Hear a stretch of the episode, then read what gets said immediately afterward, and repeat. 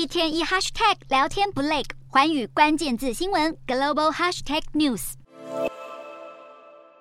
战争爆发以后，西方国家集体制裁俄罗斯，使得多国企业纷纷出走。现在莫斯科打算报复回击。俄罗斯总统普丁已签署一项命令，要控制芬兰能源集团富腾和他的前德国子公司 Uniper 在俄国的资产。不只针对欧洲国家的资产，俄罗斯还在二十六日宣布将驱逐十名挪威外交官员，为的是报复挪威先前将十五名俄罗斯使馆人员赶出境。当时挪威指控这些人以外交职位作为掩护，实际上是正在从事任务的俄国情。报员，俄国外交部则对此反击，挪威的敌意举动损害原本就已经相当危急的双边关系。俄罗斯除了枪口一致对外，对内打击异议分子更是不手软。俄罗斯反对派领导人纳瓦尼被指控诈欺和藐视法庭罪，被判处十一年半的刑期。而他在二十六号时隔多日，透过影音连线，在莫斯科法院出庭。画面里的他看起来消瘦许多，面容也相当憔悴，健康状况引发外界担忧。不过他在和记者以及支持者们互动时，仍保持微笑。然而纳瓦尼也在这天对外公布了一项坏消息。指出，俄方调查人员已经对他提起恐怖主义罪名的指控，因此他有可能在面临额外三十年的监禁。